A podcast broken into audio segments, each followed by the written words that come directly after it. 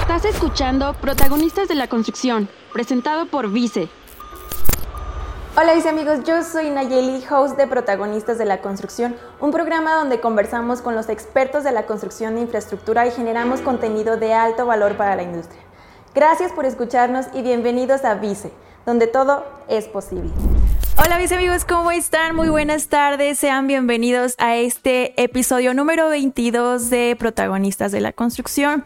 El día de hoy tenemos un capítulo muy especial ya que tenemos de invitado al ingeniero Francisco Javier Solares Alemán. Y para quienes no lo conozcan, les voy a presentar quién es el ingeniero. Él es ingeniero civil por la Facultad de Ingeniería de la Universidad Nacional Autónoma de México.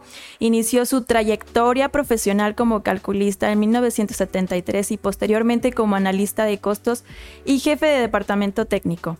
En 1977 funda su primera empresa constructora Penta Grupo Constructor SASB y actualmente preside los consejos de administración de construcción de infraestructura técnica 21 de promotora inmobiliaria Sol, empresas especializadas en construcción y desarrollo de proyectos inmobiliarios y tiene más de 45 años dedicados a la construcción participando en el desarrollo de una gran cantidad de obras civiles, principalmente de edificación.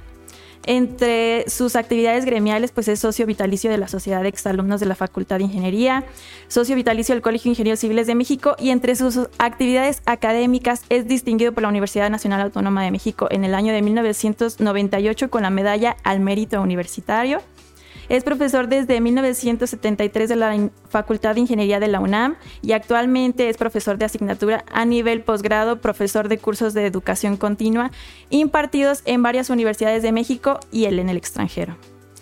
En su participación en la Cámara Mexicana de la Industria de la Construcción, Actualmente pues es presidente nacional desde marzo de 2021, habiendo sido anteriormente secretario, tesorero varias veces, vicepresidente nacional y presidente de la delegación de la Ciudad de México, desempeñando también varios puestos de representación desde 1985. Ingeniero, muchísimas gracias por la aceptación a esta invitación de episodio número 22 de Protagonistas. Bienvenido a su espacio. Muchas gracias Nayeli, al contrario, es un honor y un gusto para mí estar en este espacio y poder platicar contigo y con todo el auditorio. No, el gusto es nuestro, ingeniero. Muchísimas gracias. Y pues para empezar el episodio, yo sé que el tema es impulso a la infraestructura nacional, pero me gustaría empezar con hablando sobre la Cámara Mexicana de la Industria de la Construcción. ¿Qué es lo que hace y cuál es la finalidad de la Cámara, ingeniero? Eh, se constituyó en 1953 o sea que estamos, eh, el próximo año cumpliremos los primeros 70 años de vida de esta nuestra gran institución.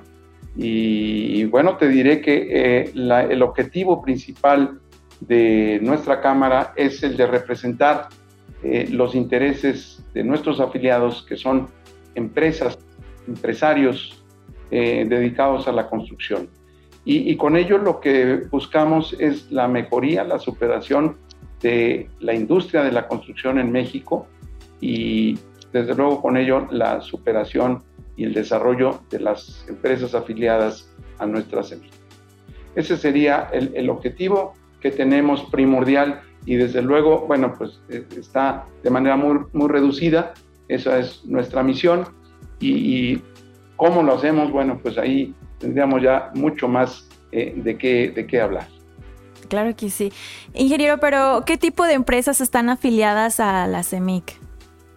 Bueno, en la CEMIC estamos eh, las empresas constructoras, eh, si hablamos de tamaño eh, de las empresas, las empresas micro, las más chicas, y las empresas gigantes que llamamos nosotros, que son las empresas más grandes. Dentro de los casi 9.000 afiliados que tenemos actualmente en nuestra Cámara, tenemos esta gama de empresas en cuanto a tamaño. También tenemos eh, diferentes especialidades de construcción y de ahí que en, nuestros órganos de gobierno, el primero es la asamblea que está constituida por todos los afiliados, eh, tengamos después un consejo directivo que está integrado por los presidentes de las 44 delegaciones que tenemos en toda la República. Y luego hay una comisión ejecutiva. que está integrado por presidente, secretario, tesorero y hasta 17 vicepresidentes encargados de cada sector de interés en la construcción. Entonces hay constructores, por ejemplo, que se dedican primordialmente a construir obras de comunicaciones, carreteras, ferrocarriles, aeropuertos. Hay una vicepresidencia de eh, precisamente infraestructura de comunicaciones. Hay otros que construyen fundamentalmente infraestructura social como hospitales, como escuelas, infraestructura hidráulica. Hay vicepresidencias de eh, infraestructura hídrica o hidráulica. Hay una vicepresidencia de vivienda que también podemos considerarla como una infraestructura, que no es infraestructura básica, pero a final de cuentas es el espacio físico en el que vivimos y es infraestructura desde luego también. Y hay otras eh, vicepresidencias de temas transversales que nos eh, interesan a todos los sectores de la construcción, las especialidades de la construcción, como por ejemplo puede ser la ética empresarial o la responsabilidad social empresarial o el desarrollo eh, de nuestras empresas, el crecimiento de nuestras empresas y la productividad.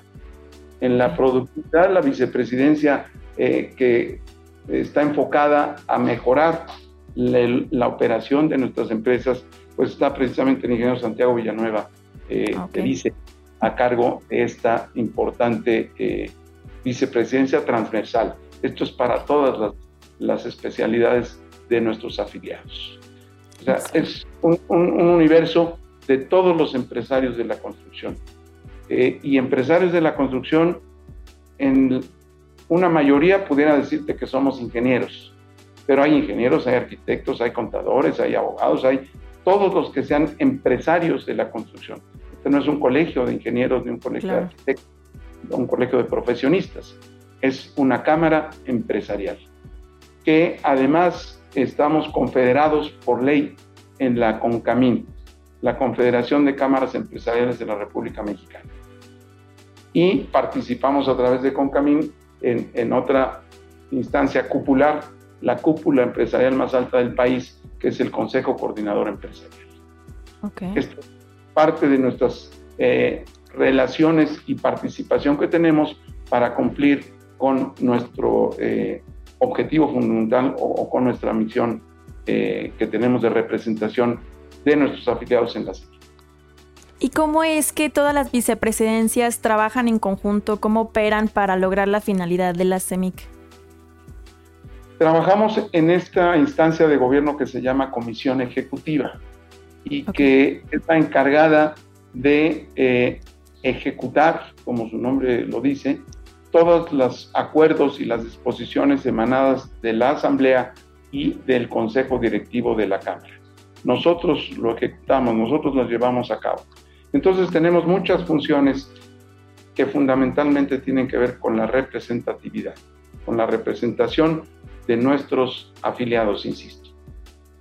¿Y el recurso para mantener a la CEMIC y a todas las vicepresidencias y delegaciones, de dónde proviene, ingeniero?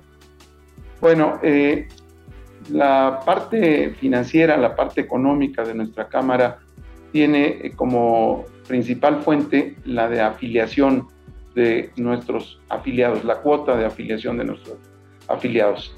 Que eh, de manera resumida te diré que eh, nosotros para pertenecer a la CEMIC pagamos una cuota que es del 1 al millar de nuestra facturación del año anterior, pero está topada hay las empresas topada hacia arriba y topada hacia abajo.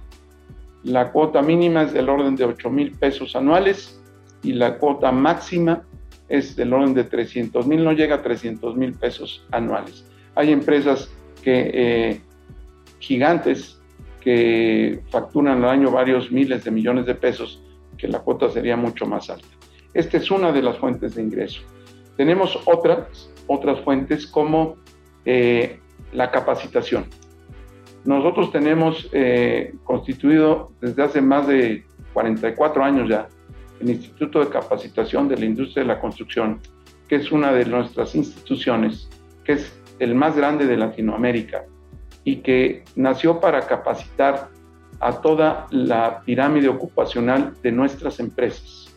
desde oficios como pudieran ser la albañilería, carpintería, la operación de los eh, equipos de construcción, mecánicos, eh, como también temas administrativos de, la, una oficina constructora y de las obras en general. Toda la pirámide ocupacional se puede capacitar ahí. Y también eh, tenemos una universidad. Somos la única cámara que tiene una universidad que es el Instituto Tecnológico de la Construcción y que se ocupa de producir los profesionistas que necesita la industria, que necesitamos los empresarios. Hay ingeniero constructor, arquitecto constructor, administradores también enfocados, todas las carreras a la construcción. Y damos diplomados y también maestrías. Wow. Luego, todas enfocadas a las necesidades de nuestra industria. Y recientemente, el año pasado, en el 2021, iniciamos ya la eh, la educación media superior, es decir, la preparatoria. Ya iniciamos preparatoria en línea, que está muy enfocada a nuestros trabajadores en nuestras empresas que por diferentes razones no han tenido oportunidad de concluir esa etapa básica de educación, que es la media superior. Y entonces estamos dando facilidades para que se puedan, puedan tener esa, esa educación estamos eh, incorporados a la Secretaría de Educación Pública, o sea, todos nuestros títulos en cualquiera de los niveles tienen eh, eh, esa, esa, validez oficial en, México. Esto también representa parte de los ingresos tanto en la universidad y tanto en la parte de capacitación, que es una dirección ya integrante de nuestra semilla. De ahí provienen los ingresos con los, cual, con los cuales podemos hacer eh, nuestra función, que además otra particularidad de nuestra Cámara y de todas supongo, es que convivimos dos tipos de organizaciones. Una, la, la que integramos los empresarios que somos voluntarios en estas responsabilidades que tenemos de representación, que somos honoríficos, es decir, no cobramos un centavo por lo que hacemos en nuestra Cámara, pero alguien tiene que arrastrar el lápiz y trabajar más que nosotros. Luego nosotros solamente marcamos el rumbo. ¿eh? Eh, es toda la parte operativa de nuestra eh, Cámara, que en estos momentos somos, hay del orden ya casi de 700 trabajadores a nivel nacional en nuestra semilla. Ese es más o menos cómo podemos sufragar todos los gastos y, tener una economía eh, sustentable para poder hacer nuestro trabajo. Excelente labor de la Cámara, ingeniero. Muchas gracias. Una, una, duda, este, los servicios que ofrecen de formación y de educación continua son solo para los afiliados con algún costo. Hay, hay, diferentes servicios. Si nos vamos a la parte de capacitación, nosotros tenemos un esquema donde los afiliados en muchas contratantes de obra pública, y ya estamos empezando también en contratantes de obra privada, eh, nos hacen favor de retenernos una aportación que hacemos los afiliados a un fondo empresarial de capacitación y aportamos un 2 al millar de la obra que ejecutamos. Con ese fondo nosotros tenemos derechos de capacitación para capacitar a nuestros trabajadores, pero también podemos capacitar a nuestros clientes. Si estamos construyendo en la Secretaría de Infraestructura, Comunicaciones y Transportes y nos interesa capacitarnos en pavimentos, en diferentes, en algún tipo específico de pavimentos, podemos hacer los cursos con esos recursos que son derechos de capacitación nuestros, pero podemos invitar a los funcionarios de la Secretaría para que nos podamos capacitar de manera conjunta. Y esto pues es en bien de las obras y desde luego en bien de la construcción y en bien del país. También tenemos capacitación abierta, es decir, vendemos cursos.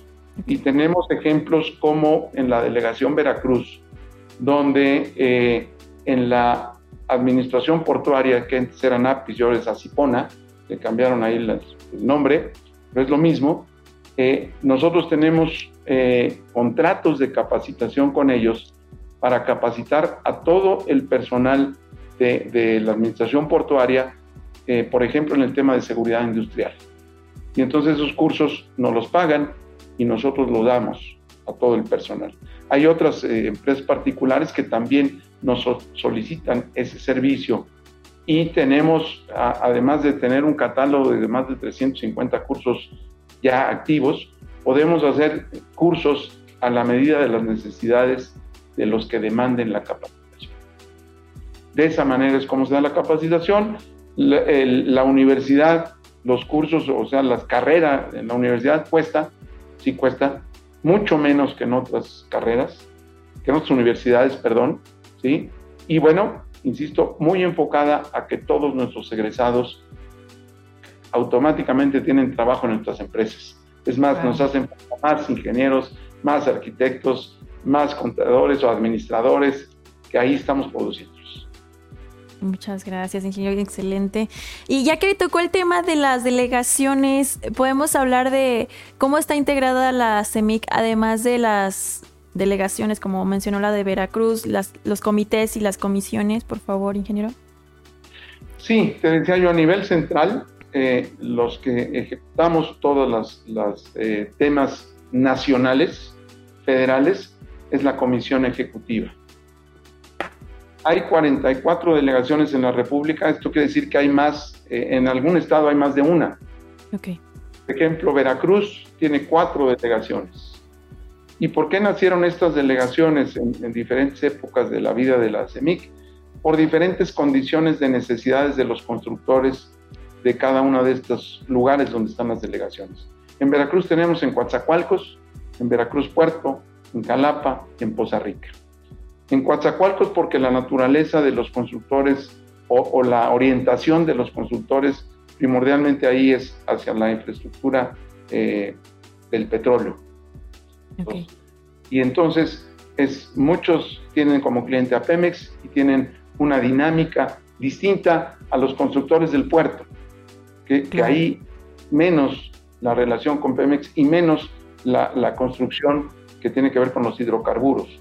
En Jalapa es la capital, entonces también es diferente y ahí están los poderes del Estado y tenemos una relación cercana con todos los gobiernos de los estados y desde luego los municipios. Y Poza Rica, bueno, Poza Rica también tiene o tenía, porque ahora está muy disminuida, una vocación petrolera, pero estaba muy distante o está muy distante de Salina Cruz o de, perdón, de, de Coatzacoalcos, que es otra delegación en Veracruz. Así funcionamos con delegaciones autónomas, pero no independientes. Somos una Cámara Nacional, una sola Cámara.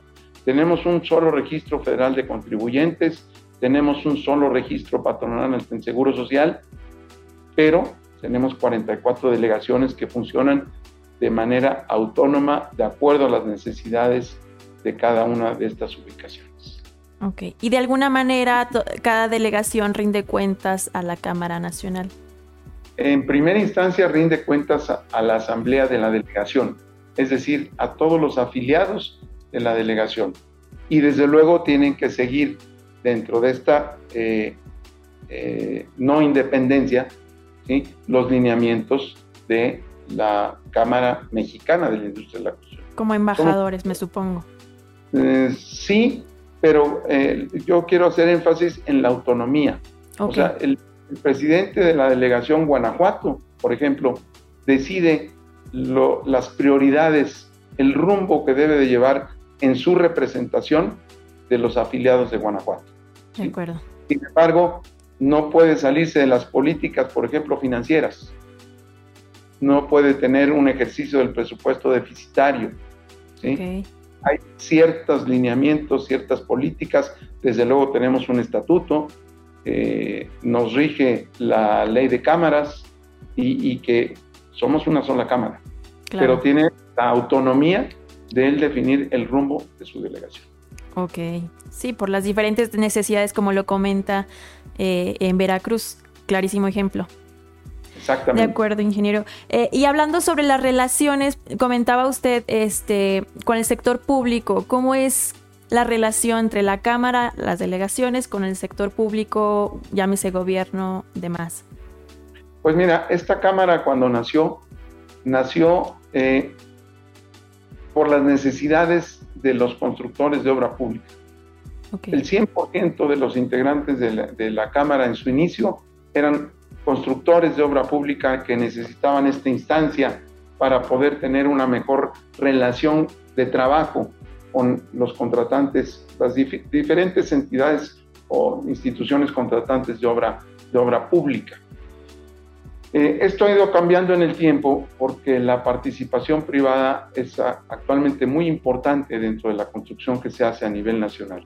El año pasado, el 80% de las obras que se hicieron en el país, de la construcción del país, fueron hechas con recursos del sector privado y solamente el 20% con recursos del sector público.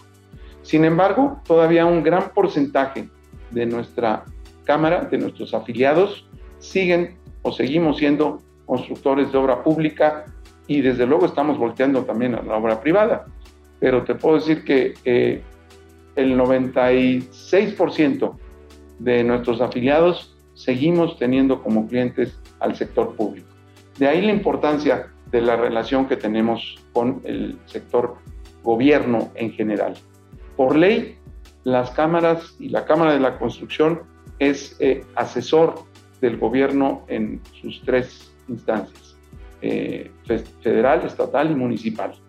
Nosotros somos los especialistas en la construcción del país y nosotros eh, somos asesores y de alguna manera en esta calidad influimos o debemos de influir en la determinación de las políticas públicas, de las políticas económicas del gobierno.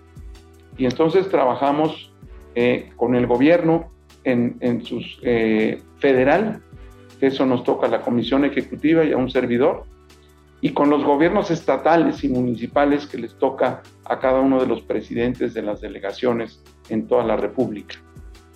Y por ejemplo, eh, el día de eh, ayer estuvimos aquí en una reunión con el, eh, el, presidente de la Comisión de Presupuesto y Cuenta Pública de la Cámara de Diputados, porque en, en septiembre, el 8 de septiembre, recibirán el presupuesto eh, el proyecto de presupuesto para ejercerse en el 2023. Y a nosotros nos interesa el rubro de infraestructura. ¿Cuánto se destina del presupuesto de la federación para la construcción de infraestructura? Y nos interesa como fuente de trabajo, pero también nos interesa como motor del desarrollo económico del país. La construcción es la punta de lanza en el crecimiento económico de cualquier país. Y desgraciadamente eh, no hemos tenido en los últimos años una inversión suficiente para poder crecer en la construcción de nuestra infraestructura e inclusive estamos ya llegando a tener problemas de conservación y mantenimiento de la infraestructura que hemos construido durante todos los años anteriores. Y queremos informar, y así, así lo vimos con los diputados que estuvieron, el presidente el secretario y otro de los integrantes de la comisión estuvo aquí para escucharnos de lo que nosotros vemos en relación al presupuesto. Eh, les comentaba yo que en el presupuesto de 2021, y desde luego lo saben, pero hay que recordarlo, eh, y en este de 2022 también, de el total del presupuesto federal para construcción de infraestructura, que es del orden de 660 mil millones de pesos, el 62% está concentrado solamente en dos estados de la República. Y hay estados, sobre todo del centro hacia el norte de la República, que tienen muy poquito dinero asignado para construcción de infraestructura. Aguascalientes, por ejemplo, tiene el 0.1% del presupuesto. Zacatecas tiene el 0.2%.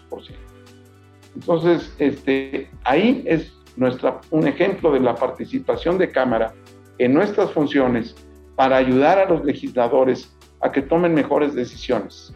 Evidentemente los legisladores no son especialistas en construcción, ¿sí? Claro. Deben de conocer lo que está sucediendo en la industria de la construcción y las repercusiones que tienen a nivel nacional. Eh, actualmente la constructora más grande del, del país es el ejército mexicano. Y eso trae varias repercusiones. además de que está desplazando a muchos empresarios de la construcción eh, y lesionando las finanzas públicas a final de cuentas, porque las obras que ejecutan ellos no, no, no generan impuestos, ¿sí? Y además no son lo transparentes que debían de ser el ejercicio de los recursos públicos. Todas estas cuestiones son parte de lo que nosotros platicamos y vemos con el sector eh, gobierno, con el sector de la inversión pública, con las diferentes secretarías de Estado que son eh, contratantes de obra pública. Eso es lo que hacemos con el sector público en términos muy generales. Hay, hay muchas otras cosas ya sin entrar a detalle porque esto lo hacemos a través de grupos de trabajo que llamamos comisiones mixtas. Okay. Eh, participan los eh, contratantes de la obra pública con los constructores, organizados a través de la CEMA. No, y de esta manera me queda claro que ahí está la parte de las acciones de impulso a la infraestructura que realiza la Cámara como, como especialista en su relación con el gobierno. Así es, impulsamos eh, propuestas innovadoras, tenemos que innovar. Eh, no es nuevo, pero sí hay que innovar esquemas de, concesiones o les decíamos APPs, ahora el nombre no, no, es no les gusta mucho a algunas gentes, entonces llamamos inversiones mixtas, que quiere decir que, que, se, nos asociamos el sector público y el privado para financiar las obras, ¿sí? o actualmente se está dando mayor apertura con la política del gobierno actual de que los esquemas de este tipo de financiamiento no generen deuda pública. Eso quiere decir que la inversión inicial provenga del sector privado y que la fuente de repago sea el usuario de la infraestructura. Las carreteras es el mejor ejemplo porque los usuarios de las carreteras pagamos un peaje y con eso a lo largo de un horizonte eh, financiero, 20 años, 30, lo que se analice, pues se paga esa inversión. Hay otro tipo de infraestructura donde es difícil que, se, que la pueda pagar el usuario. Eh, el sector salud, eh, de la atención que debe tener el gobierno para la sociedad en la salud, pues el usuario no, no paga la estancia en el Seguro Social o en un hospital Seguro Social o en un hospital eh, estatal, también hay hospitales estatales y municipales. Entonces ahí, pues el gobierno tendrá que entrar con una parte y el sector privado con otra que se va a ir pagando a lo largo del tiempo. Todos estos son esquemas innovadores, diferentes, eh, no nuevos, ¿sí? pero hay, hay otros que también a lo mejor todavía no los, no los inventamos, que tendremos que usarlos para promover la construcción de infraestructura en nuestro país, que tenemos un rezago ya importante que debemos de abatirlo lo más rápido posible. Ingeniero, y sobre su labor para impulsar la infraestructura, eh, la construcción de infraestructura que realiza la CEMIC, ¿qué otras acciones realiza desde la Cámara para apoyar este tema? Bueno, pues eh, desde luego tenemos una labor importante en difusión, en difusión de las necesidades de infraestructura y hacemos reuniones, hacemos foros de diferentes temáticas de la, de la construcción, eh, donde la eh, razón de estos foros es poder generar propuestas, propuestas para que se pueda reactivar este sector. Y, me refiero al sector de la construcción de la infraestructura en general, decía yo, la, la vivienda también la, debemos de considerar como una infraestructura. Y en el tema de vivienda, pues eh, participamos en las instancias oficiales de financiamiento de la vivienda, como es el Infonavit, eh, dando propuestas para que se puedan tener más opciones de vivienda para nuestros trabajadores, pero en el sector del desarrollo inmobiliario, que también tiene que ver con vivienda, pero también con, con eh, construcción comercial, industrial, eh, de salud, pues también generamos propuestas para ver cómo podemos caminar más rápido. Y en esa medida en que podamos construir más infraestructura eh, de manera más rápida, insisto, pues la economía del país se va a reactivar. Eh, una de las características importantes del sector de la construcción es el efecto multiplicador que tiene y la rapidez con que se pueden dispersar las inversiones en todos los estratos socioeconómicos de nuestra sociedad. Cuando se inicia un proyecto de construcción, al siguiente día ya están contratadas o están recibiendo una reactivación económica tres de cada cuatro ramas económicas del país. Entonces es muy importante para la economía del país que se reactive el sector de la construcción. De acuerdo. Entonces no solamente tiene relación con el sector público, bueno, el gobierno, sino con otros organismos públicos y privados, como lo es Infonavit. Y hablando sobre la relación con las empresas afiliadas, ingeniero, ¿cómo es esta relación una vez que una empresa es afiliada? Eh, ¿Cómo trabajan, por ejemplo, Vice y CEMIC? Bueno, Vice es una de las empresas que tiene una mayor historial en nuestra Cámara, tiene muchos años ya de pertenecer, ser afiliada a nuestra Cámara. Y bueno, yo pongo un símil eh, de lo que hacemos en, la Cámara. Y este es como si eh, en el mes de enero, después de que tenemos la conciencia un poco dañada porque subimos unos cuantos kilos entre fiestas decembrinas, decidimos bajar de peso y, y decidimos meternos a un gimnasio. Y entonces vamos a un gimnasio y nos inscribimos y le pagamos todo el año al gimnasio y le decimos, bueno, pues es que yo, yo quiero bajar 5 kilos de peso en el año. Ah, pues muy bien. Y resulta que volvemos a presentarnos el 25 de diciembre o el 27 de diciembre, 28 que es Día de los Inocentes, mejor. Vamos nuevamente al gimnasio y le decimos, oye, pues si yo ya te pagué todo el año y en lugar de bajar 5 kilos resulta que ya tengo 6 o 7 kilos de más. Entonces, ¿qué hace el gimnasio? ¿Y qué nos dice el, gimnasio, el, gimnasio? Oye, pues es que tú no trabajaste. Los que vas a bajar los kilos eres tú, no yo. Aquí te doy todas las facilidades. Aquí están todos los aparatos del gimnasio para que tú los uses. Aquí está la asesoría que te damos con nutriólogos a lo mejor y no sé, médicos, no, no lo sé se nota que yo no voy al gimnasio, ¿verdad? Pero bueno, me imagino que funciona. entonces, eh, lo que hacemos en la Cámara es eso. Y yo he impulsado una política de puertas abiertas. Nosotros damos la facilidad para que cualquier afiliado a Cámara pueda participar en el trabajo de representación que nosotros hacemos. Y representa mucho trabajo los que estamos en la comisión ejecutiva o en los integrantes de los comités directivos de las delegaciones, porque tienen una eh, organización semejante a la comisión ejecutiva. Tienen presidente, secretario, tesorero y varios vicepresidentes en cada delegación. ¿sí? Estamos abiertos a que puedan participar los afiliados que quieran en los temas que les interese trabajar y no va a ser por su empresa nada más, va a ser por todo el sector de la construcción. Y así es como trabajamos, así es como funcionamos, porque además, aparte de la cuota de afiliación que le cuesta a nuestras empresas, a los que estamos trabajando aquí de manera honorífica, nos cuesta, pues lo más importante que tenemos es el tiempo, y que el tiempo es la vida. Entonces, cuando yo invito a alguien a participar aquí a trabajar en la cámara como lo hago yo, sé que lo que le estoy pidiendo es parte de su vida.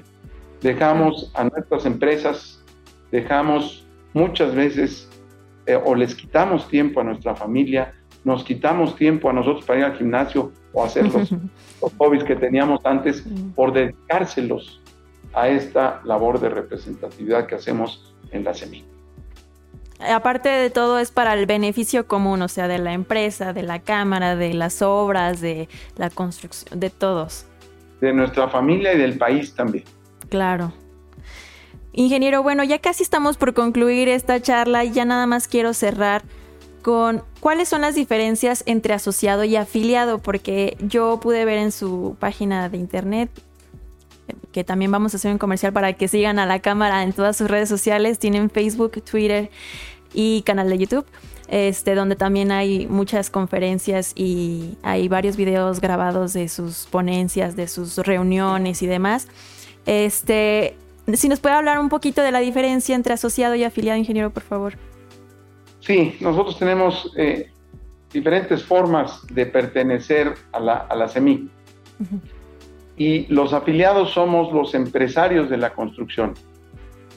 Y es eh, por ley, la ley de cámaras nos eh, indica que nosotros tenemos que recibir como afiliado a nuestra cámara a todo aquel que tenga como objeto social la construcción o bien su actividad económica preponderante sea la de la construcción. Ellos son constructores, son empresarios de la construcción. Y ellos son afiliados y en algunos lugares se dice socio indebidamente, no asociado. Luego voy a asociados. Socio. No somos socios porque el socio de una empresa, si pensamos que se termina la empresa, ¿sí? se cierra la empresa, pues al socio a alguno le tocará una máquina, a otro le tocará una mesa, un escritorio, lo que quede de esa empresa. Si la cámara de la construcción o cualquier otra cámara llegara a desaparecer, todos los activos de esa cámara no son de ninguno de los afiliados, porque no somos socios. ¿sí?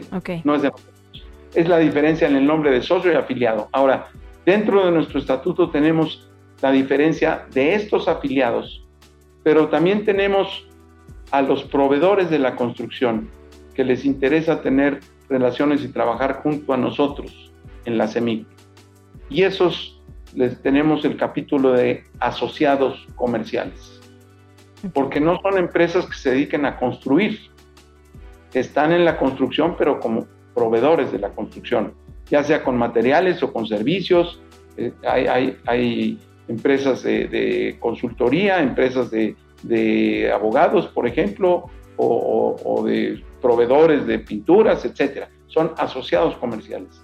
Y luego también estamos conscientes de que necesitamos eh, enseñar lo que hacemos a las nuevas generaciones.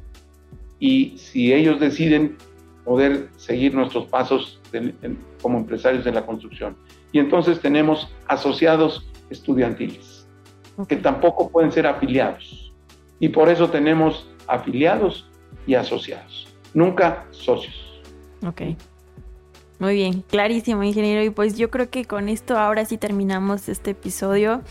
No sé si hay algo más que quiera comentar antes de irnos a los saludos, porque es muy popular, ingeniero. No hubo ninguna pregunta, parece que todo estuvo clarísimo, pero tiene muchos saludos que le quisiera compartir.